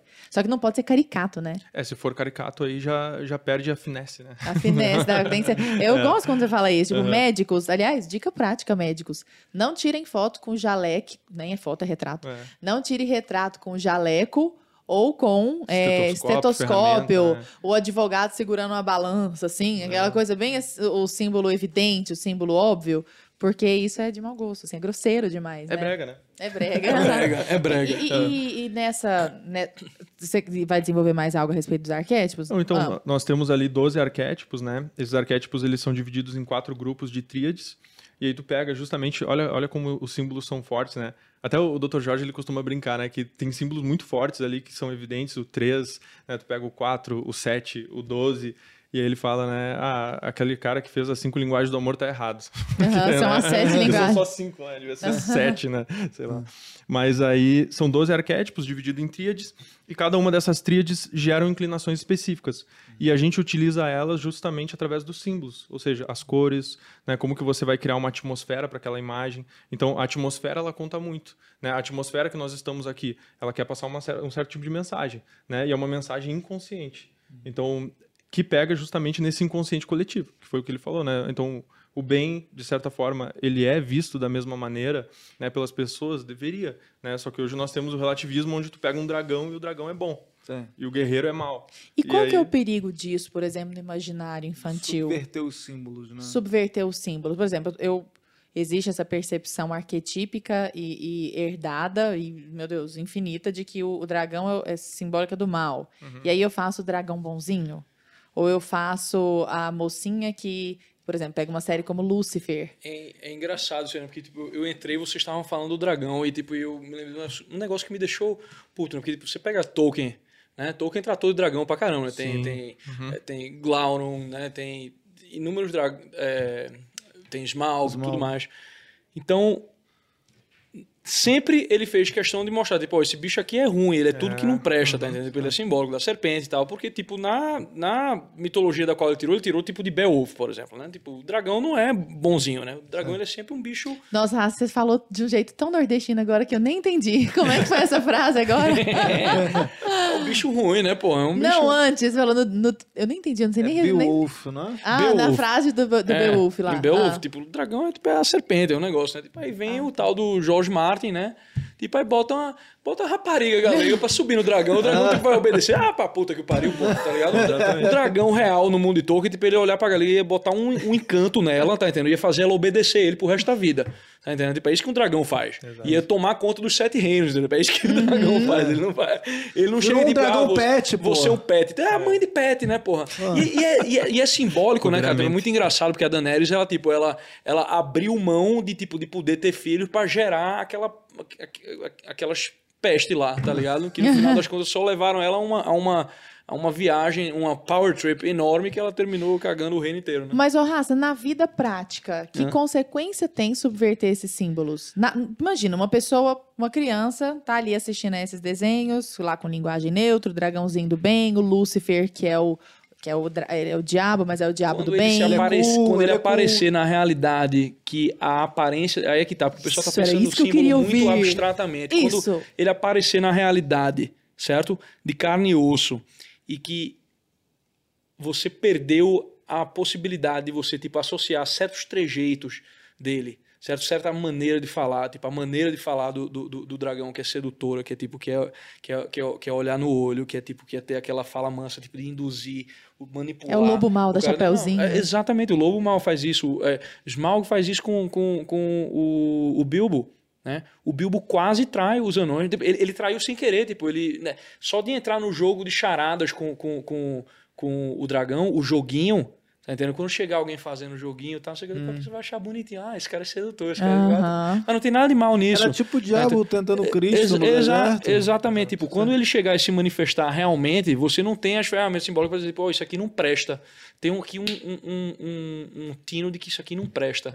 Aí você vai pegar e você vai vai conseguir. E tá fora garra- que- tá na, tá na garra dos bichos. na sua própria formação de caráter, isso vai influenciar também, né? Em relação à própria personalidade. Você vê, assim, tem um serial killer, né? Que é o Ted Bundy. Você já... Sim, Sim, demais, pô, perfeito. incrível. Pronto. Aí você pega... Aquilo. É, você Você pega... pega, a- gente, as pessoas que amavam, mandavam cartas pra ele. O Exatamente. Ted Bundy tem uma filha, porra. Ele tem uma filha que ele fez na cadeia com uma mina que acreditou na história dele. Exato. Ou às vezes nem às vezes acreditou, não acreditou, assim, Essa, sabe essa mina tá solta nos. Estados Unidos, por sinal, viu? Vocês Que estão no. Tinder aí, eu só quero dizer. e tá no. Tinder em Nova York, Califórnia, você nunca sabe, você pode estar saindo com a filha do Ted Bundy. Mas e aí? E aí, antes de, dele morrer, né? Ele fez um- uma carta. E nessa carta ele explicava o porquê que ele fazia o que ele fazia. E obviamente, né, que, o- que o psicopata ele tem um problema mental ali, mas e eles são extremamente inteligentes, né? Então ele de certa forma a gente não sabe até que ponto aquilo ali pode ser verdade ou não, mas ele coloca da seguinte maneira: ele faz todo, né, todo um, um passo a passo ali em relação a explicando do porquê que realmente as coisas são relativas Sim. e como o sentido de que matar um animal não faz né, tanto, tanto problema como matar uma pessoa. E ele fica realmente diversas vezes tentando colocar isso e explicando do porquê que ele compreendeu que o mundo é assim. Que as coisas são relativas e que de fato não existe uma verdade. Então, quando ele, ele foge da beleza, quando ele foge da verdade, ele da busca pela verdade, ele começa a relativizar tudo, ele acaba relativizando até a vida humana ali, né? É claro, porque a verdade ela tá junto com a bondade, né? A- E a beleza também. Sim. Então, de fato, ali se perde a bondade. Acaba que você né, pode cometer um crime, pode. Isso falando de uma forma extrema, Ele fala né? de uma questão também, né, que eu acho que dá, dá até pra gente entrar um pouco nessa seara, você fala bem disso também, Mena, que é, ele comenta eh, do vício também de, de pornografia, a maioria desses, desses serial killer também, eles são viciados nisso, porque isso também estraga o imaginário, assim, inclusive a gente tem que fazer, né? Um- Nós já um- falamos um mil vezes, a gente nunca tá aqui pra fizemos. fazer um conversa O pessoal deve tá sobre puto com a gente. que, cara, sempre, sempre entra nesse assunto, assim. Sim. E hoje em dia, cara, a gente vê uma- um, um movimento, principalmente de jovens, né? No Instagram, no TikTok, sabe? Com dancinhas e videozinhos sensuais. Você vê, cara, crianças fazendo isso, né? E às vezes, ah, é só um videozinho, é só um negócio assim. E é- virou um pornô soft ali, praticamente, pra velho consumir, sabe? Pra adulto, velho, tarado, Sim, ficar consumindo. até- Até, até porque- que ponto isso é uma degradação total da, da, da cultura, de, de tudo. Até porque tipo, eu tenho, tenho muita experiência com gente dessa geração, geração Z, tipo... Millennium pra É, cá. não, Millennium é a gente, né? É porque eu já. eu- eu- Millennium é quando gente. você fala milênio a gente, Ó, eu já 80 fico me sentindo jovem, 80 entendeu? 87 é a gente. É, porque milênio pra mim era depois dos 2000, entendeu? Eu queria achar isso, porque eu Tá já fico me sentindo tá jovem. uma conversa paralela aqui agora. Não, eu tô perguntando se ele tem a carta do Ted Bundy, porque eu acho que seria... ela não é grande, não. Vai, valeria até a pena Pô, ler. Valeria. Valeria Muito mesmo. louca. Eu tô tentando achar aqui no Google, Mas mas, o que é engraçado é que tipo, essa, essa geração Z aí, tipo, eles são inclusive meio assexuados. Que eles já foram tão. É, Corrompido, né? tão expostos a esse negócio todo, tipo, que eles não sabem nem, tipo, peraí, como é que eu li- lido com uma pessoa real? E, e- e qualquer coisa que É. você diga que é, tipo, isso é assim, isso é assado, a pessoa já fala, não, mas quem foi que falou, onde que É, tá sim, sim, onde é escrito? tá, É um é, pressuposto, né? Como você prova o que está ali? É, a, a prova pressupõe que a coisa não seja evidente. Porque se ela for evidente, tem como provar, ela é. Sim. Entendeu? Então pronto, acabou.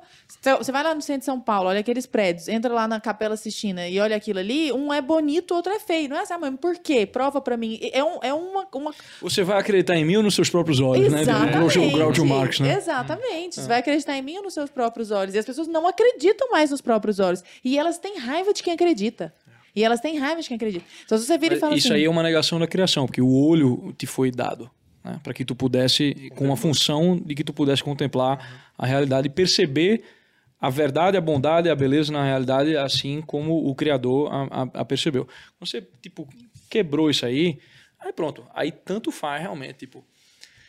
Eu sempre converso, tipo, eu e o Guilherme Freire, a gente tem esse moto, né? Que, tipo, é ou a cruz, né? Ou seja, ou é a verdade o pônei. O pônei é porque... Pônei. Qual que é o simbolismo do Cara, pônei? o pônei tem, tem uma comunidade de sadomasoquistas lá em New Orleans, né, na, na, na Louisiana.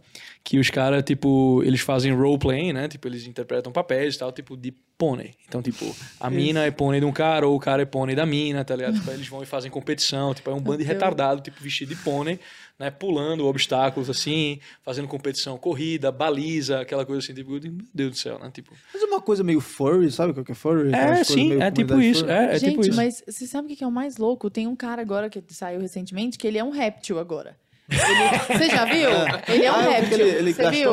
Gastou, um a- rap, ele era um cortou a língua, cortou tirou a as língua, orelhas. tirou as orelhas. Mas ele, mas ele toca o, o ukulele que nem, que nem o meu jacaré lá no. Mas o mais, o mais Não, acho que não. Bjorn, Bjorn incrível, É, tocando depois, depois da vacina. E- mas a tendência, a tendência hoje, e, e a gente vai soar retrógrado. Eu tenho certeza de que a gente vai soar aos ouvidos de muitos como retrógrado, de falar assim, isso é um absurdo. Porque as pessoas estão assim, mas por que que isso é um absurdo? Olha a carta do Ted Bundy, que eu acho que tem a ver muito com esse relativismo. É, olha o que ele escreveu. Ted Bundy, assassino crudelíssimo, e ele tinha essa. Ele era belo, né? Ele era harmônico do ponto de vista Da aparência. da aparência, ele, era, ele era lindo aparentemente, né? Então, assim, ele era muito sedutor. E ele fala assim: Então aprendi. Só um segundo antes de você começar, o Bruno pediu pra você falar um pouquinho mais perto do microfone, já que você chegou. Aí, de repente, ou trazer o microfone um pouquinho mais pra tu.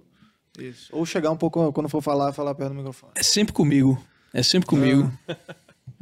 Bom, pode, Pode ir? Já segue da carta. Tá. Então aprendi que todos os julgamentos morais são julgamentos de valor. Que todos os julgamentos de valor são subjetivos ao relativismo. E que nenhum pode ser provado como certo ou errado. Não existe certo ou errado. Bom, tinha escrito é, que a Constituição americana não expressava nada mais do que juízos de valor coletivos. Acredite ou não, eu descobri por mim mesmo, o que aparentemente o tribunal não conseguia descobrir por si mesmo, que se a racionalidade de um juízo de valor fosse zero, multiplicando isso por milhões, não tornaria nem um pouco mais racional. Não há qualquer razão para obedecer à lei para alguém, como eu, que tenha ousadia, a força de caráter para se livrar de suas algemas, para me tornar verdadeiramente livre. Verdadeiramente livre, eu tinha que me tornar verdadeiramente desinibido. E aí essa desinibição é assim, vou ser o que eu quiser. E aí eu não tenho o bom e o ruim, porque não existe esse conceito de bom e de ruim. Eu sou eu, pronto, acabou. Diga. Foi ele que escreveu isso mesmo? Diz, diz o Mena Tudo que bem, foi. acho Mas segue até o fim, não? segue até o vai, fim. vai, vai, vai, vai. Ah, vai. tá. Até o fim. Aí eu tenho uma, Vai conclu- ver, tenho uma vai conclusão, vai, vai, vai. E rapidamente descobri que o maior obstáculo à minha liberdade, o maior bloqueio e limitação a ela, consiste no insuportável julgamento de valor que eu estava obrigada a respeitar. Equipamento. Acho que está digitado errado. Eu me perguntava quem eram esses outros, outros seres humanos com, com direitos humanos? Por que é mais errado matar um animal humano do que qualquer outro animal, um porco, uma ovelha ou um novilho? Sua vida é mais vida do que a de um porco para um porco? Por que eu deveria estar disposto a sacrificar meu prazer mais por um do que pelo outro? Certamente você não declararia, nesta era do esclarecimento científico, que Deus ou a natureza marcam alguns prazeres como morais ou bons e outros como imorais ou maus? Em todo caso, deixe-me assegurar, minha querida jovem, que não há absolutamente nenhuma comparação entre o prazer que eu poderia ter em comer presunto e o prazer que eu antecipo em estuprar, estuprar e matar você. Essa é a conclusão honesta a que a minha educação me levou. É, foi, ele após, após o exame mais consciencioso de minha espontaneidade e desinibição. Então, assim, é o, é o relativismo. Mas é Por tá, que ele que é matar um porco é pior que matar uma né? pessoa? Ele Não, tô- aquela... O- o- mas o que é engraçado é que, ainda nesse, nesse discurso aí, ele parece que captou o espírito real da Constituição americana, me desculpe. Tá entendendo? Porque é, porque é isso, tipo, os Estados Unidos tá essa merda que é, porque é assim, é assim mesmo. É um país que, tipo, se você não tiver a verdade, tá entendendo? Tipo, em, em nenhum momento tá lá. Né? Beleza, eles podiam entender isso é, subjetivamente, cada um à sua maneira e tal, tipo, mas não tem aquela. Não existe uma ortodoxia ali que você possa seguir, é, que decorra da, da, É da Constituição então seria americana. relativista, de certa É, forma. ela, ela, Uhum. ela dá essa abertura, abertura a esse. Tanto é que, tipo, o Você Ted tá Bundy era... reclamando de lá, você já viu a Constituição daqui? Não, a daqui, Não, ninguém é A livre daqui- de a daqui- ela, a então, daqui- não. a daqui ela é tá ruim, meu filho. A daqui ela é Tá ruim por outros, a a daqui ela é ruim por outros problemas, né? A Daqui ela tipo, ela tenta antecipar coisas demais, né? É, aquela lá ela reconhece coisas de menos, né? Tipo, o homem caído, tipo, não tá ali, tá entendendo? Tipo, tá uma, tá uma espécie de homem editor da realidade, tipo, é, realizador do seu próprio alto potencial, né? tipo aquela coisa tipo de self-psychology e tal, é, que, que, que termina hoje, no, tipo, nos Estados Unidos. Tanto faz você ser a isenção de imposto, por exemplo, é a mesma, né? não que eu seja a favor de imposto, mas estou dizendo os incentivos para você prosperar, né? Para um para um cara que tem uma, né? para um representante de uma catedral, é o mesmo que para o líder de um culto, de uma seita, tá entendendo? De um João de Deus da vida. E existe isso. Lá perto da minha, lá perto da minha montanha, vocês podem assistir, tem um documentário que saiu no HBO, que se chama The Vow. Lembra, da, lembra daquela série Smallville? Uma série ruim pra caralho. Lembro né? Tipo, demais. que tinha o, Do menino do olhinho azulzinho. Superboy com tipo, Aham. tem uma menina, pronto, tem uma menina Alison Mack, né? Parece a minha irmã mal ela, por, si- por, Ah. por- por sinal, né? Ah, ela faz parte de uma É. seita, né? ela fez parte do Nexium, que é uma Aham. seita que tipo fica a uma hora de onde eu moro, né? Fica ali perto de Albany e tal, é, Clifton Park, na verdade. E ela foi presa por quê? Por tráfico é, sexual, escravos, né? Tipo rack- é, slavery, racketeering, né? chantagem, dentro de uma dentro de uma seita feita por um cara que tipo que é, chegou lá, né? Um psicopata, ideias, tá entendendo? virou- Mas virou- dentro das liberdades institucionais que, o, que os Estados Unidos proporciona, tá entendendo? Tipo, ele estava perfeitamente dentro da lei. Até que ele, né? Até que, tipo, configurou que ele estava, tipo, chantageando gente, até que configurou que ele, tipo... E para fazer o caso, para ele ser para ele ser preso, foi, foi complicado, né? Ele ainda está em andamento o processo, tá? Tipo, eu acho que... Eu, eu não sei se ele está preso agora, né? Mas eu sei que a Alison Mack foi presa, tipo, ele, ele, ele, ele foi também. Então, tipo, de certa forma... E o Ted Bundy era advogado. Ele era um advogado meio meia boca, mas ele tinha aquela coisa, tipo, era um psicofante, ele era bom na oratória, ele era bom. Isso aqui que a gente leu, tipo, eu, eu não sei se é exatamente o que ele, o que ele escreveu, mas, tipo, mas é um sofisma, né? Um sofisma ba- básico, assim. E que hoje em dia, e que hoje em dia, tipo, as pessoas vão cair facilmente nisso aí. Por quê? Porque ele é sedutor. Ele tem toda a aparência da verdade. E aí, tipo, eu quero amarrar isso aqui na questão do mal. Um dos principais problemas do maniqueísmo para mim é a ideia simbólica de um mal como aquela coisa, é, uma coisa grotescamente má, tá entendendo? Aquela coisa tipo, sei lá, o, o, o- diabão vermelho com o chifre né, e o fogo do inferno tal, não sei o que. Porque se você for pegar, tipo, até na imagem dantesca do, do, do inferno, que tá lá a, a, a, a figura titânica do, do, do diabo, existe um sofrimento enorme ali em, em fazer o mal, né? Que é tipo, que é o diabo preso na terra, né? Com os, com, com os três traidores na, na, na boca, assim, e ele tá chorando, assim, tipo, aquilo é o... É, é, é, talvez seja tentando simbolizar, tipo, o máximo da desolação, né? De você estar afastado do, do, do, do bem supremo. O ponto é, quando você pensa no mal, você pensa geralmente numa imagem grotesca assim. Mas, se você pensa no mal como uma falta e como níveis de falta, o pior mal vai ser aquele que vai ter todas as aparências do belo, todas as aparências do bom, mas ele vai ter aquela sementinha ali de mentira.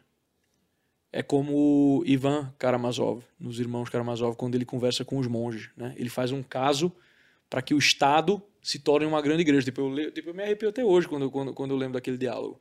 Né? Que é como se ele faz um caso perfeito, assim, tipo, é muito elegante o caso que ele faz para que o Estado seja elevado à posição de, de uma igreja né, fundada em Cristo e tudo mais. Tal. Só que ele é ateu. Ele não acredita em nada do que ele está dizendo.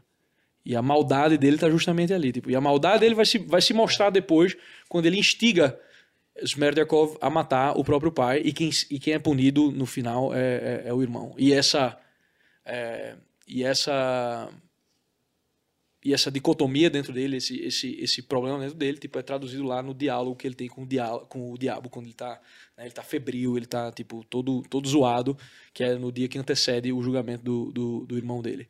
Então o mal, ele tem sempre, ele tem sempre essa coisa, gente, tipo, é, tem essa visão, às vezes, meio, tipo, de, de contos de fadas, assim, tipo, da coisa... O mal é, mais é, mal, o né? mal mais mal, assim, O tipo, mal- Com todos os atributos do mal, né? tipo, o pior mal, ele é aquele que junta todas, todos os atributos do bom, do belo e tal, tipo, mas ele tem aquela coisinha assim, tipo, de...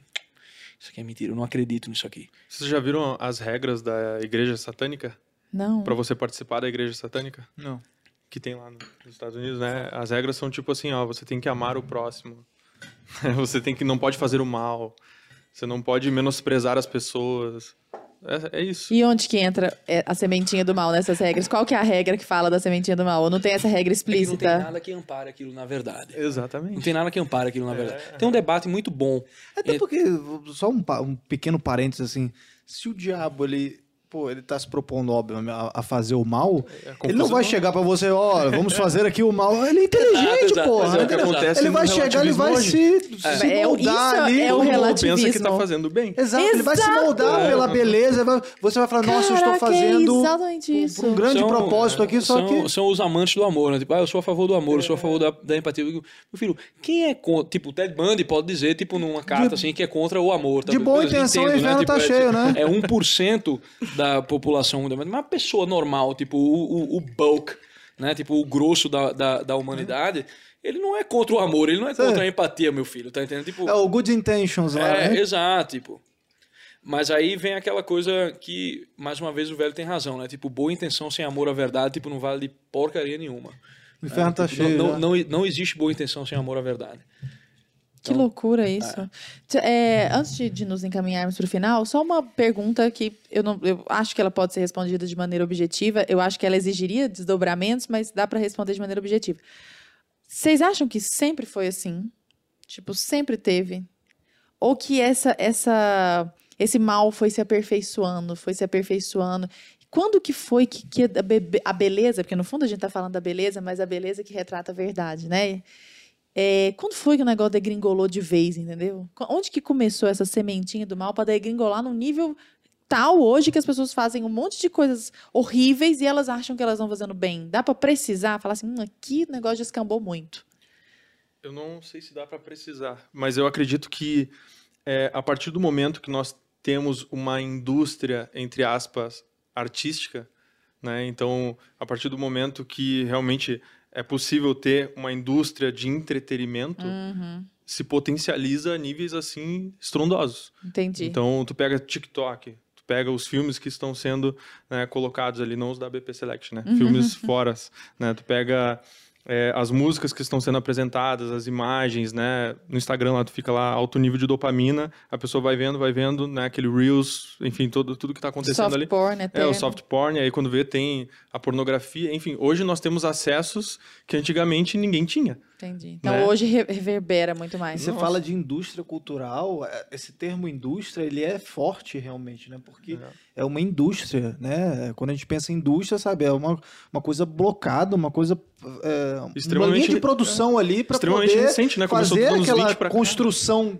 de alguma coisa, né? Então, Existem pessoas cuja vitalidade depende da existência desses artistas, tá entendendo? Tipo, quando você olha, sei lá, a Lady Gaga fazendo uma turnê mundial e tal, tipo, você pensa, tipo, ah, tipo, a arte da Lady Gaga. Tipo, não.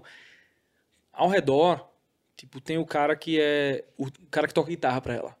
Tem o cara que é o técnico do cara que toca guitarra pra ela. É. Tem o cara que, tipo, que carrega as coisas para o técnico de, de- de guitarra. Tem, tem toda um, tem uma indústria real, tipo, um- uma, uma, uma estrutura de pessoas, de vidas, que, cuja vitalidade depende da manutenção daquele do status sistema. simbólico. Sim, sim. Tá entendendo? Que é do, do, do pop symbol, do pop star e tal. Mas você não acha que isso reverberou com a mídia, mas nasceu antes? Reverberou. Não, veja. Se você for procurar a origem disso, tipo, a origem ela só pode ser tratada de forma simbólica. A origem. de- de- de Uhum. A origem do mal, É, digamos. a origem, então, tá na queda. Sim, ok. É quando a gente escolhe poder pensar o erro, mas jamais viver o erro. Tipo, esse é o grande. O, o, para mim, é, a melhor representação do pecado original é essa. Tipo, é você poder pensar o erro, mas você não consegue viver o erro. Você vai estar sempre vivendo em, tipo, em contraste, em fricção com a existência da realidade. Então, quanto mais afastado da realidade você tiver, maior essa fricção vai ser, maior vai ser o seu sofrimento. Seja, tipo, por exemplo, sei lá, o lascivo, tipo, de ficar tipo, pensando, tipo, qual é o meu próximo move. O ganancioso pensando, tipo, como é que eu vou fazer mais dinheiro aqui agora? Hum. O cara que tem ganas de poder, tipo, ah, como é que eu vou ganhar a próxima eleição? Quem é que eu vou comprar? Qual é o mensalão que eu vou fazer? Qual é o petrolão que eu vou fazer? Tipo, quem é que eu tenho que comprar? Qual é o, quais são os meios de ação que eu tenho que sequestrar para fazer com que a minha vontade seja feita, né?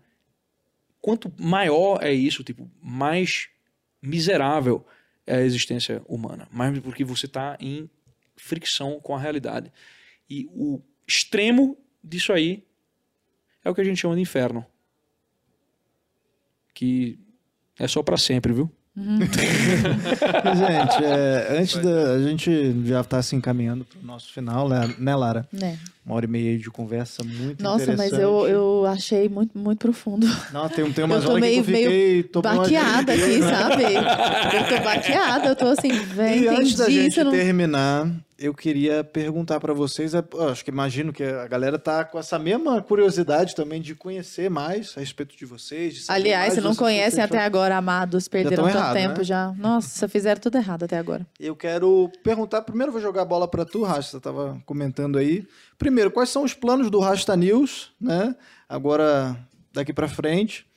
E onde a gente acha você? Um Instagram, uma palavra final aí? O que você pode dizer para nossa audiência? Bom, vocês podem me encontrar toda sexta-feira às 8 horas da noite aqui nesse, nesse belo canal do Brasil Paralelo. Na fricção com a bigodagem. Na fricção com a bigodagem.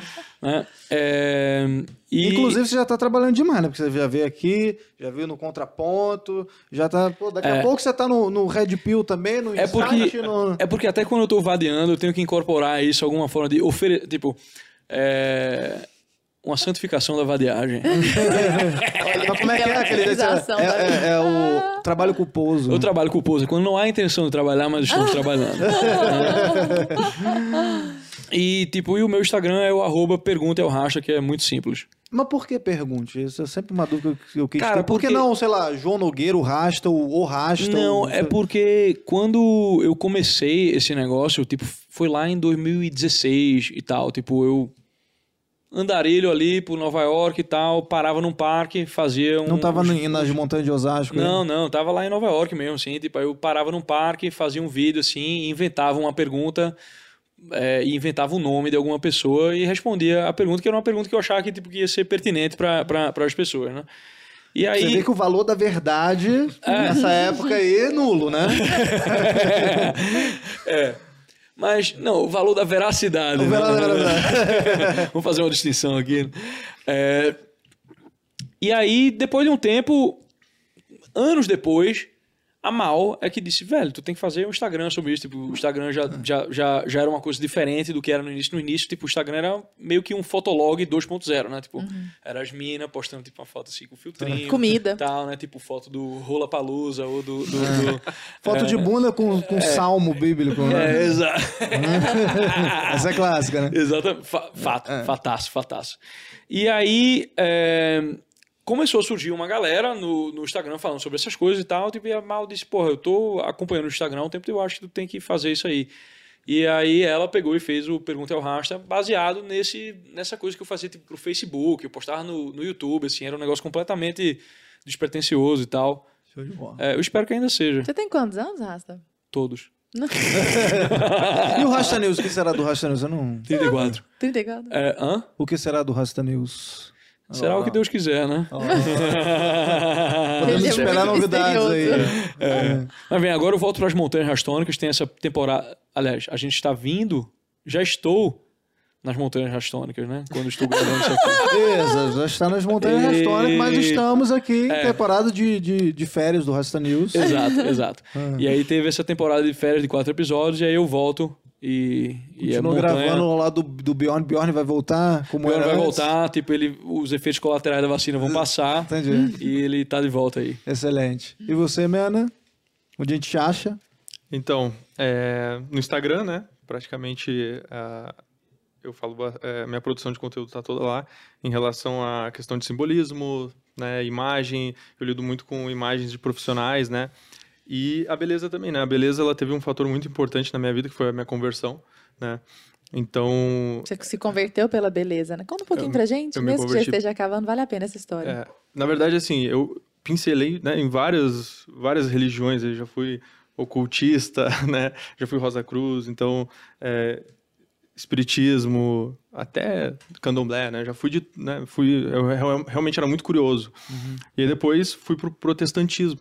Só que eu sempre sentia que faltava algo, né? E eu não sabia o que era, só que eu sempre fui artista, né? Então, depois, é, com o amadurecimento em relação ao meu olhar, de entender que o que faltava de fato era a beleza, né? A primeira vez que eu entrei numa igreja católica, foi assim, para mim foi um choque. É, assim. foi, foi ali que eu percebi, né? E, e claro, é, não foi a minha decisão final, né? A minha decisão final aconteceu numa semana que eu fui contratado lá pelo Ítalo Marcilli, né, para fazer uns trabalhos. Foi bem na semana que o pai dele faleceu.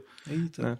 Então, no segundo dia eu tava lá e aí assisti a live que ele fez, né? E ali no eu... mesmo dia, aquela live, naquela live. É... E ali eu tomei a decisão, né? Eu falei, não, né, não, não é possível que eu ainda esteja em cima do muro, né? É completamente errado, mas enfim. E aí tomei a decisão muito por causa dessa questão da beleza, da contemplação de fato, que tem tudo a ver com o que eu faço, né? Então eu sentia que faltava algo e encontrei essa integridade através né, da minha conversão. É incrível. Então o pessoal te acha no arroba João M. Mena, né? Ou só Não, João Mena? Arroba João Mena com dois M's com e dois N's. Né? Eu falo bastante sobre arcade, enfim, eu falo de tanta coisa que eu nem sei. Nossa, mais, gente, não. Mas assim, vou dar a dica, tá? Igual aquele da Karen Nery lá. Não vejam antes de dormir. Porque ah, é. o Mena vai mostrando esses ocultismos. Antes de dormir, fazer o rasta. É. Simbolismo lá não, viu? Mas é porque ele mostra um simbolismo, você fala, meu Deus, que coisa louca. E assim, não tem como contestar. O negócio é claro, evidente, ululante, né? Coisa louca. Queridos, uma coisa importante antes de nos despedirmos: vocês sempre ficam perguntando no chat ou nos comentários do YouTube, mas cadê? Eu não entendi direito qual que é o Instagram dele, blá blá blá blá blá. Gente, na descrição de todos os vídeos do Conversa Paralela, há os contatos, a rede social principal, ou às vezes mais de uma rede social, dos convidados. Inclusive dos nossos. Inclusive também. as nossas próprias redes sociais. Tem embora... que seguir a gente, né? É, é, acho que é, é o mínimo que eu espero, no caso, né? Mas só clicar aqui, ó, no ver mais, e aí você consegue ver toda toda a legenda do vídeo, inclusive o link direto para você já ir para o Instagram dos meninos, para o nosso Instagram e tudo mais. Então não precisa ficar tentando adivinhar o que está sendo dito, porque está escrito, afinal de contas, você tem um hiperlink para clicar e cair lá direto, não é não? E falando em link, a gente tem também o link, né, para você se inscrever e virar um membro aí da Brasil Paralelo, para você comprar uma das nossas assinaturas. Você tem o Plano Patriota, você tem Núcleo de Formação, você tem o BP Select, né, que são filmes selecionados a dedos a dedo aí pela curadoria da Brasil Paralelo. E a gente está em semana aí de lançamento, então clica no link, a gente tem um link aí na descrição, escolha seu plano e ajude a gente aqui, né, voluntariamente a continuar com esse trabalho. Muito obrigada pela presença. Muito, Muito obrigada a vocês, meninos. Obrigado. Vocês são incríveis. Engraçado, o tom desse podcast foi mais zen, assim, mas eu acho que foi um dos podcasts que eu tive mais red pill, assim. Meu Deus do céu. Preciso de um tempo para digerir isso. Eu imagino que quem esteja daí também. É a bebida. Ah, eu bebi café em minha defesa. Nenhuma bigodagem nesse podcast, hein? É, nesse podcast não rolou, rolou mais ou menos bigodagem, né? Um, um, leite de ganso que de repente virou uma não cerveja. Não tinha leite de ganso, não tinha leite de mula sem cabeça. Tipo, o que é que eu posso fazer? Deus é testemunha que eu queria tomar leite. Por Deus no meio, meu Deus do céu. Tchau, gente. Beijo. Valeu.